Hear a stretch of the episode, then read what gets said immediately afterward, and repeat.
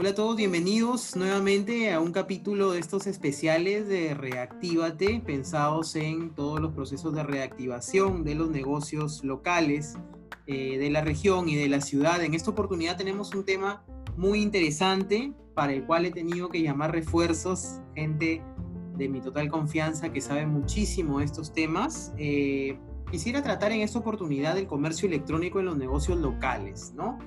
Creo que se viene una transformación digital interesante, no solo para la gran, para la gran empresa, sino para, para los, los negocios regionales. ¿Y quién más que Cristian Correa, que es especialista en desarrollo web, SEO, Data Analytics y comercio electrónico, para hablarnos un poco de esto? ¿no? Cristian es una persona muy de mi confianza, que además eh, tiene cerca de 10 años de experiencia en proyectos vinculados a desarrollo web y comercio electrónico, ha sido parte del equipo de estrategia web de los Juegos Panamericanos Lima 2019, ha trabajado proyectos especiales para marcas como Banco Ripley, Línea 1 del Metro de Lima, Sodimac y obviamente ha puesto en marcha más de un e-commerce para negocios locales en el país. Así que, ¿quién más que él para despejarnos muchas dudas? Se habla mucho del comercio electrónico, pero hay que ir un poquito más a profundidad para no cometer un error estratégico en este momento de reactivación y en este proceso de volver a conectar y volver a hacer negocios en medio de esta crisis. Eh, muy buenas noches, Cristian. Gracias, la verdad, por tu tiempo. Hola, ¿qué tal, Roger? Buenas noches. Gracias por la invitación también.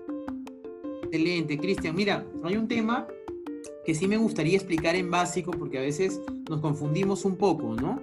Eh, respecto al tema de e-commerce, damos por supuesto algunas cosas que no son.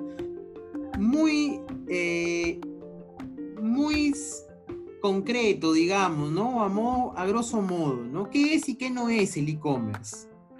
Bueno, un e-commerce o comercio electrónico es un sistema de compra y venta de productos y servicios que utiliza Internet como medio principal de intercambio. Bueno, en otras palabras, se trata de un comercio que gestiona cobros y pagos a través de medios electrónicos. No, ahora, eh, te voy a comentar algo acerca del comercio electrónico en el Perú. En el 2019, el Perú movió cerca de 4 mil millones de dólares, representando un crecimiento de 31% referente al año anterior.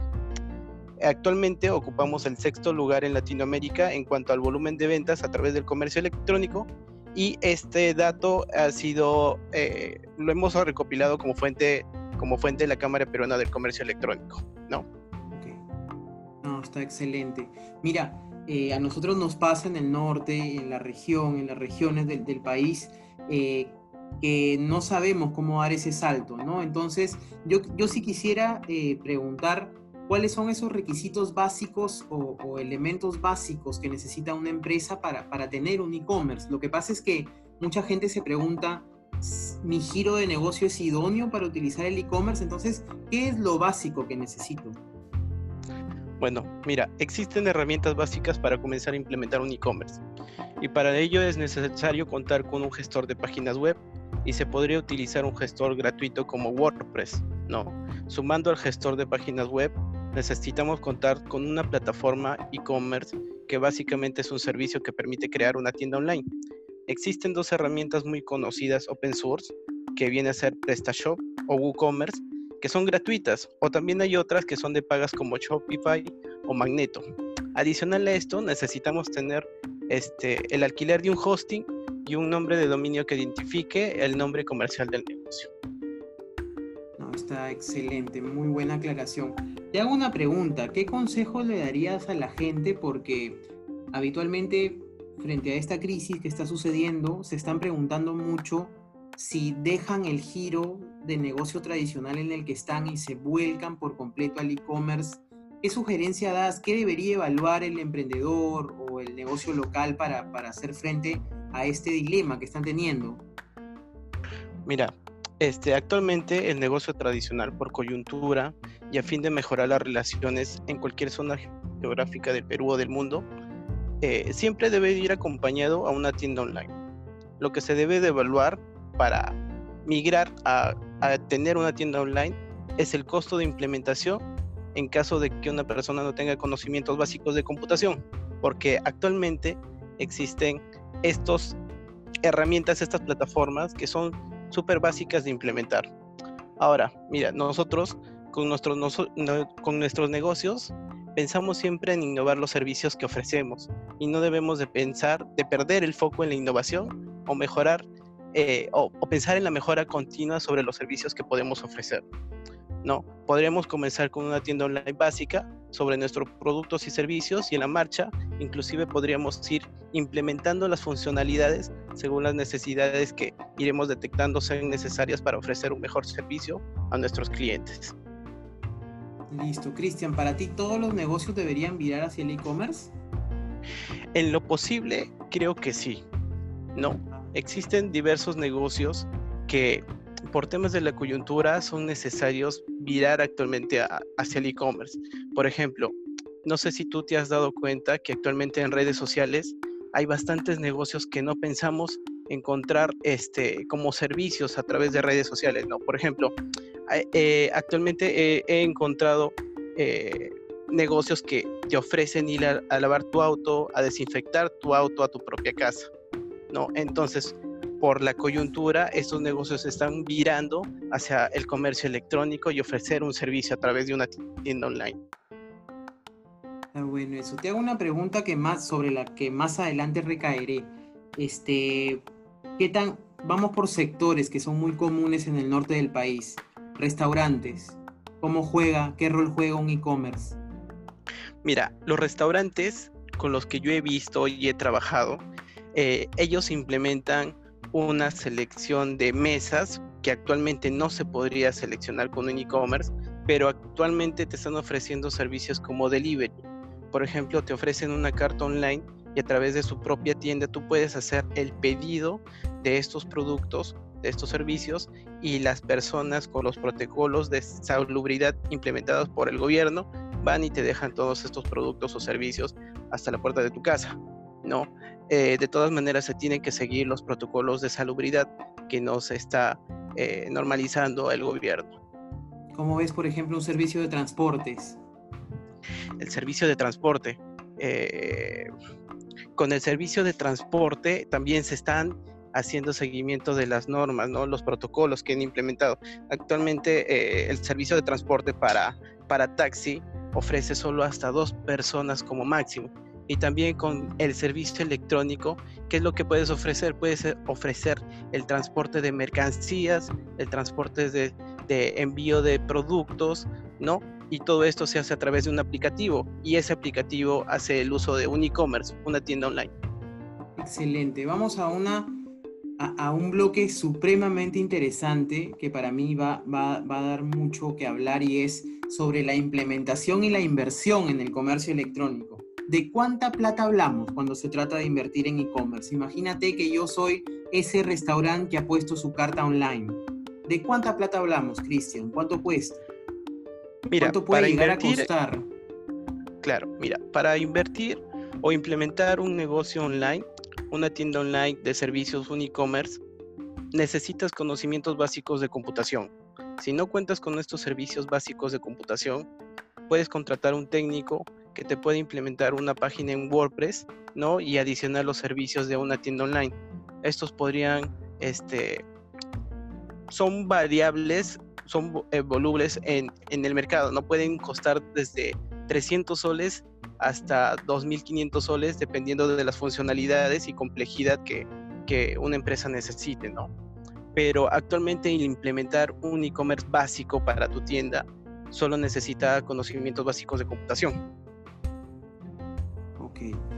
Eh, entonces, eh, hago la pregunta más bien eh, pensando en la gente, en la gente que podría animarse a, a girar hacia el e-commerce pero en que no le, en que no le vendan gato por liebre. ¿Cómo es ese paso a paso? O sea, yo decido contratar a un especialista para que me ayude a montar un comercio electrónico para mi negocio local. ¿Cómo es ese paso a paso? No sé si me lo puedes explicar. ¿Cómo es el paso a paso para implementar ese e-commerce? Para implementar un e-commerce necesitas las herramientas tecnológicas que son en este caso, eh, la recomendación más básica sería una página de WordPress, eh, este, contar con un servicio que te ofrece una plataforma de e-commerce que podría ser WooCommerce y también este, podrías utilizar, pasarelas de pago gratuitas, no, no, gratuitas, pero entre comillas son gratuitas porque ellos te cobran eh, un porcentaje por cada, por cada venta realizada, ¿no? Que podría ser este, eh, Bisanet. Y este, tengo una en mente que... Creo que es Kulki la otra. Kulki, claro, exacto, Kulki, ¿no? Kulki te cobra un 5% y una comisión adicional.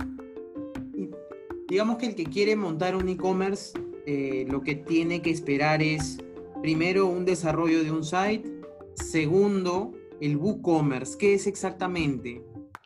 WooCommerce es una plataforma que te ofrece, entre comillas, ya una plataforma de una tienda online ya desarrollada. No, no necesitas tener muchos conocimientos. Lo único que tendrías que hacer con esta plataforma es cargar una foto de tu producto, cargar las características de tu producto, colocar el precio y este, las categorías que tú tengas como tu negocio y simplemente se muestra en tu página web. Y toda esta plataforma lo que tendrías que hacer es integrar con una pasarela de pagos que podría ser como, como comentabas, este, Visanet o afines, ¿no? Ya.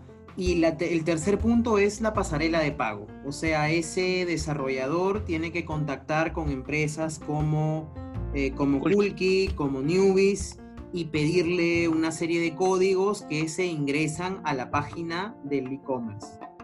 Mira, te cuento.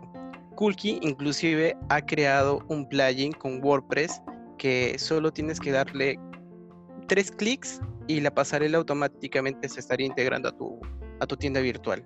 Lo único que tienes que hacer es esperar la validación por parte de Kulki para que ellos revisen si tu negocio está en torno al rubro que ustedes se registraron y a partir de unos 3 o 4 días ya podrías realizar los cobros a través de tarjeta con tu, con tu página web.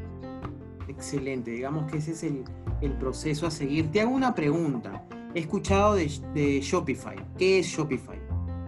Shopify también es una eh, plataforma parecida a la de WooCommerce, pero Shopify te cobra mensualmente. No, te, puede, te ofrece un servicio el cual tú tienes que pagar. Ok, excelente.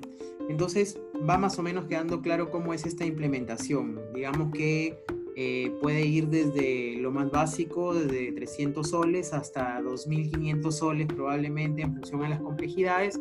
Y la gente lo que debe tener claro es ese paso a paso. Primero el site, después un WooCommerce que es una, una, una plataforma. que, te, que te pone te, te, alinea, digamos, a, a hacer e-commerce y tener la estructura de un e-commerce y después incorporar una pasarela de pago que para explicarlo en sencillo, es básicamente ese lugar donde se despliega la ventana y uno pone los datos de su tarjeta y le da a comprar. Eso es una pasarela de pago, digamos. Exacto. Excelente. Queda súper claro este tema. Eh, iba a preguntar algo sobre cómo cobrar a través del e-commerce y qué precios tiene. No sé si te vienen a la mente los precios que te cobra por cada transacción esa pasarela de pago. Mira, tengo conocimiento que algunas pasarelas, como por ejemplo Kulki, te cobra el 5% del costo de tu, de tu producto o servicio y adicional creo que te cobra un sol, ¿no? Por transacción. Entonces, supongamos que tú tienes un producto de 200 soles, el 5% serían 10 soles, más un sol, eh, aproximadamente ellos te estarían cobrando 11 soles por la venta de cada uno de tus productos, siempre y cuando sean 200 soles. Es un ejemplo bueno, estás, está excelente. Me imagino que igual cuando se implemente o si se llega a contratar a alguien para implementar esto, son datos que el proveedor tiene que darte, ¿no? Tiene que darte estas informaciones para que tú te manejes con claridad. Claro, mira, y ahora respecto a las cifras eh, de WooCommerce o de e-commerce a nivel nacional, actualmente el IMI y Callao concentran un 55 y 8% del volumen de transacciones respectivamente Arequipa y Trujillo suman un 26% y las demás provincias, provincias suman un 11%. No, ¿esto qué quiere decir? Que, por ejemplo, Cajamarca, este, eh, Cusco y demás provincias o departamentos que sumen sus negocios a e-commerce, Piura inclusive, ¿no? que tiene una gran demanda de productos, este, podría ser una gran ventaja para implementar un, un e-commerce. Sí, de hecho yo, he visto, yo he visto algunos escenarios particulares, me llamó la atención una marca local que se llama Gourmand, que es un restaurante, ¿no? Que es uno de los giros de negocio más conocidos en el norte del país, es tener restaurantes básicamente, y me llamó mucho la atención que tenía la carta ya virtualizada, la tenía montada en un e-commerce. Es un riesgo alto, no hay quizás tanta costumbre de, comprar eh, eh, a la carta a, manera de comercio electrónico, pero la verdad me llamó muchísimo la, la atención, o sea, el estilo de los Panera en Estados Unidos. Vas adelantándote y vas por el pedido. Está súper interesante eso. Quiero pasar un punto que la verdad es el que le da la sazón local, la sazón norteña a, las consultas y es, eh, es sobre el comercio electrónico aplicado ya a servicios y sectores específicos, ¿no? ¿Qué negocios crees tú que se adaptan más rápido al comercio electrónico?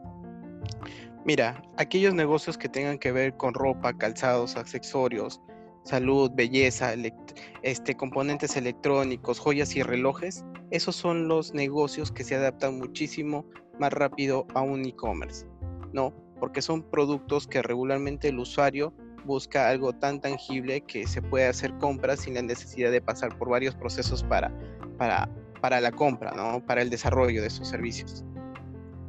Está excelente. Te hago eh, voy sazonando algunos modelos de negocio y me vas contando si los ves en un e-commerce o cómo ves un pequeño aterrizaje básico, al menos en lo digital. Eh, un negocio, una tienda. ¿Qué tipo de, no hablemos de un e-commerce tan desarrollado, pero cómo lo ves aterrizando digitalmente a, una tienda? O sea, una bodega muy surtida. ¿Cómo, cómo la ves dando sus primeros pasos en, en, en digital?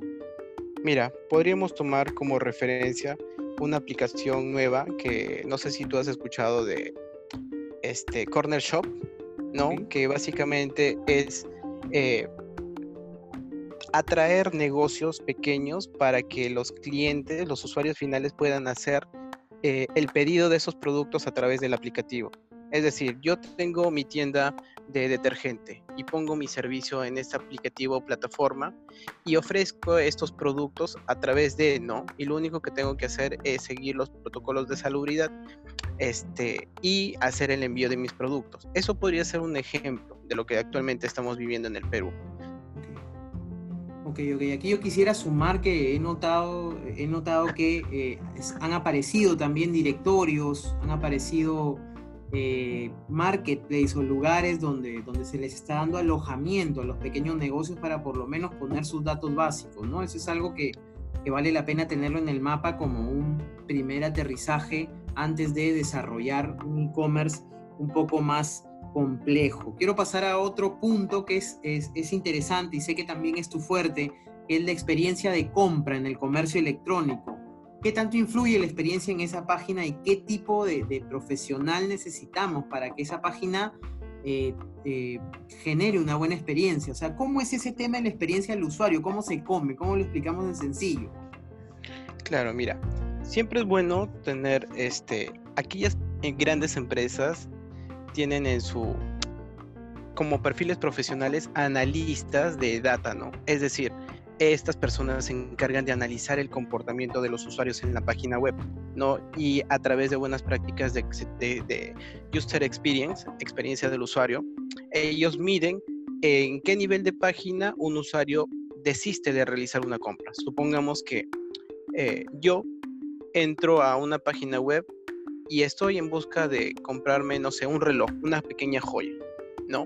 Pero en el transcurso no veo alternativas, ¿no? Y desisto de realizar la compra. Entonces, mediante ese análisis, yo como dueño de la empresa puedo decir, ya mira, esta persona o varios clientes desisten de realizar esta compra y lo que yo ofrezco es a través de un módulo adicional productos relacionados a esto, ¿no?